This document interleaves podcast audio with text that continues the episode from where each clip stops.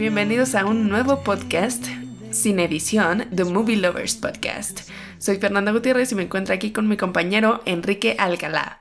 Hola. En donde hablaremos de películas para amantes, conocedores, si es tu hobby, si solo te gusta ver películas, este es el podcast para ti. En este episodio hablaremos de el nuevo Hollywood y los blockbusters. Y bueno, se preguntarán de cómo llegamos a esta época del nuevo Hollywood y el Hollywood de blockbusters.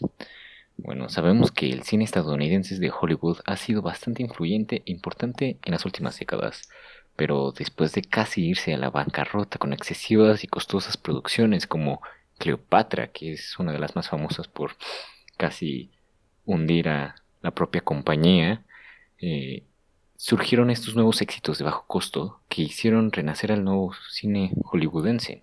Películas como Bonnie and Clyde, Midnight Cowboy, The Graduate, Easy Rider recuperaron millones con sus éxitos en taquilla.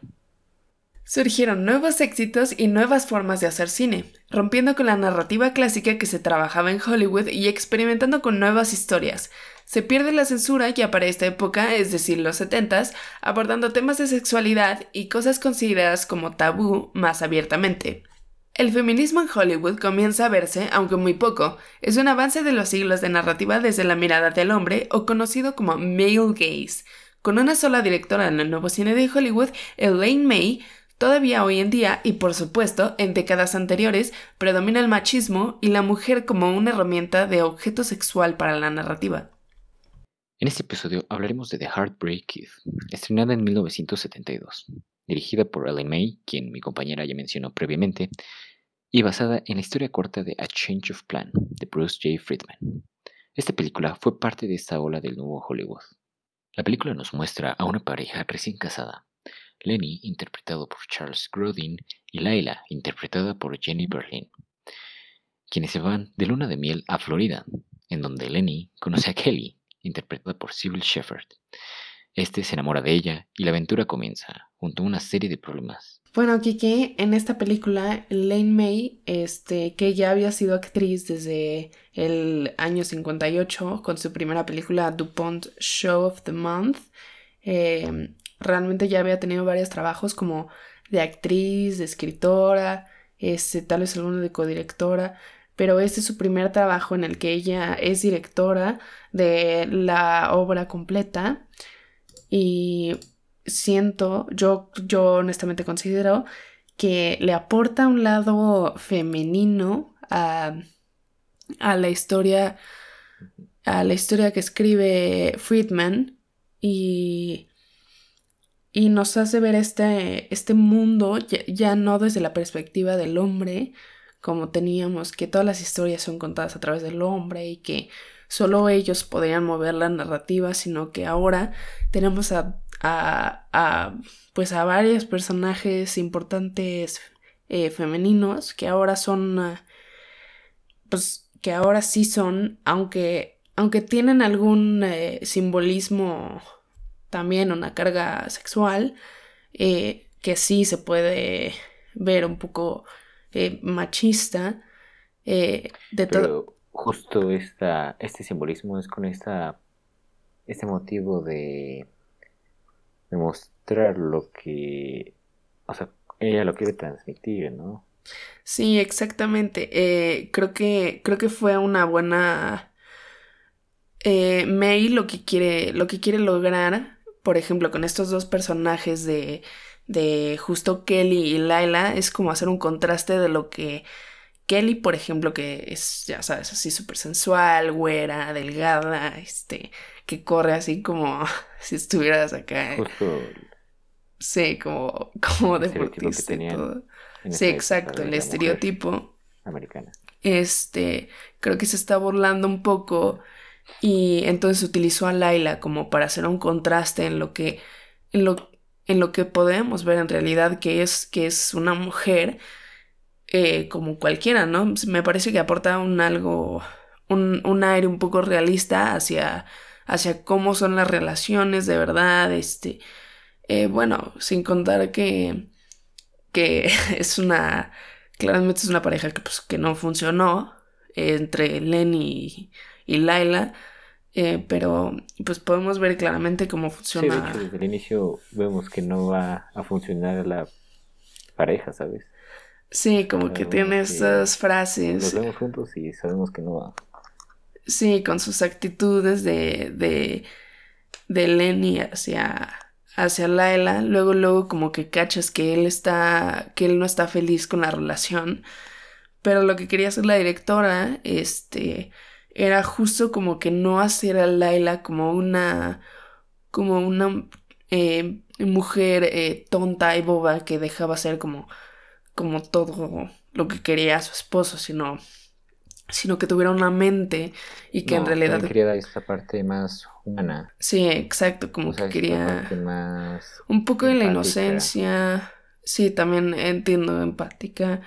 Este, entonces sí tenemos estos, estos contrastes entre entre personajes, pero sí, sí siento que con, con la llegada de, de, Elaine, sí podemos ver como este, como este, como un cambio de switch entre cómo veíamos desde todo la perspectiva del hombre, como que nos abre una puerta al mundo femenino y la realidad de las relaciones, que no tiene nada malo y la verdad me parece espléndido que ya en su primer trabajo, que realmente resulta ser un éxito en taquilla enorme, como que esto, este lado de la feminidad que también puede ser no siempre la mujer frágil, sino también la mujer que, que guía la narrativa, pues también se ha reflejado en este trabajo.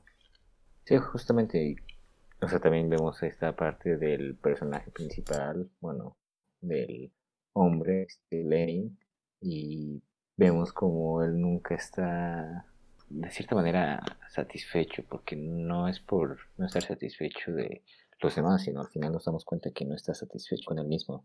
Por eso en ninguna de las dos bodas lo vemos completamente feliz.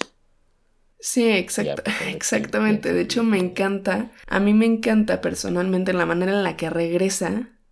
Como que es una narrativa, yo creo que un poco circular, porque pues no es feliz en su primer matrimonio y como que siempre anda persiguiendo lo que no puede tener. Es como este deseo de tener a la chica más increíble y al final cuando lo obtiene, eh, como que ya se cae todo el chiste. Es como, es como de Chase, ¿no? Sí, justo porque de hecho con su primera esposa podemos ver esto que, o sea, se casó simplemente por querer tener esa, esa relación más íntima. Pero una vez que ya estaban casados, que ya la empieza a conocer más, como que no se, no se complace el mismo y no se siente feliz. Por eso luego ya ve a esta nueva mujer en la que siente que con ella puede encontrar lo que nunca encontró con esta Laila, que al final de cuentas él es el que no tiene una vida tan feliz. Exacto, y creo que también, creo que también hay algo que implica a mí me causó mucha, digamos, curiosidad, si no es que, pues no desagrado, porque pues entendemos que en esa época todavía, pues seguía el machismo no digo que hoy no, pero considerando la época en la que la película se fue hecha, me vino a la mente esta escena.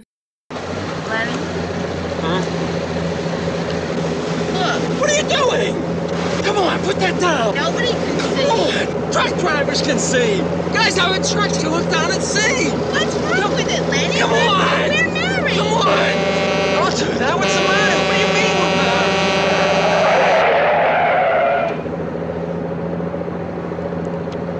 married? You're married to me. I mean, you're not married to the truck drivers.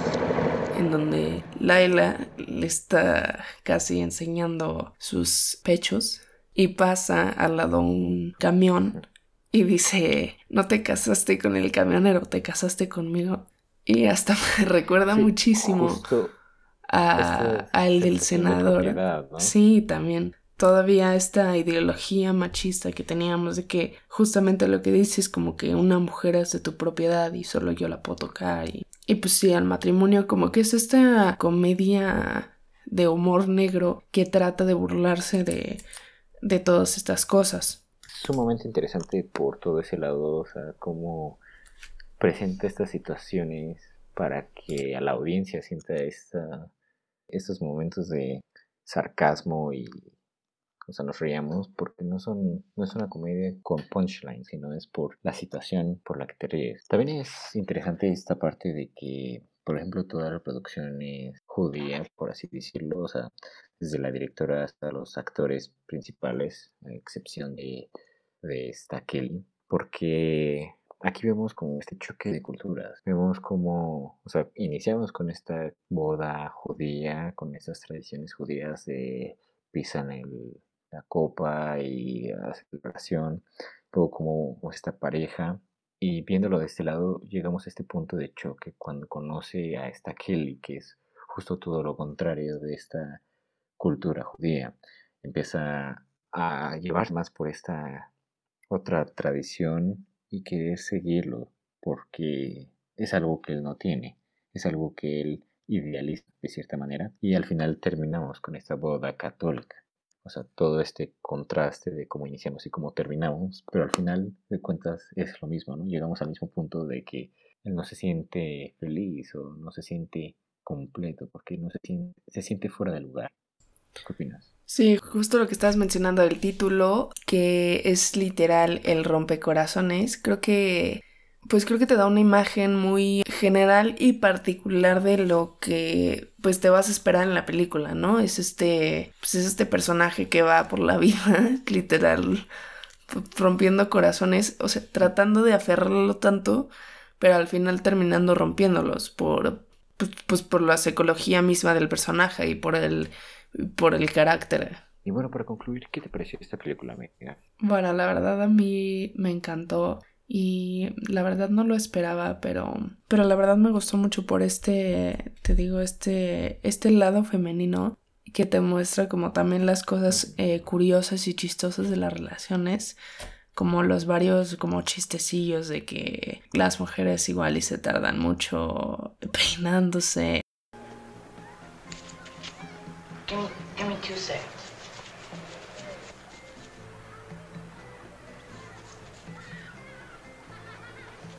Listen, I'll meet you down there? Aunque no es cierto el 100% de los casos, sabemos que hay excepciones en todo, pero se me hace chistoso cómo juega con todos estos como elementos también, como de estar casado y, y como de constantemente, por ejemplo, que, que Laila le está constantemente preguntando cómo se siente. Lo disfruté y me hizo me hizo reír bastante con, con estos pequeños chistes que, que sacan. ¿A ti? Ok. Sí, no, de hecho, lo entiendo porque de verdad considero que es una muy buena película. Y a pesar de que este protagonista de Lenny me desesperó demasiado en toda la película, pero, pero sí, de hecho como retrata todas estas situaciones y son momentos tan cómicos, por ejemplo cuando está con el papá de Kelly o cuando llega al bote que lo invitaron.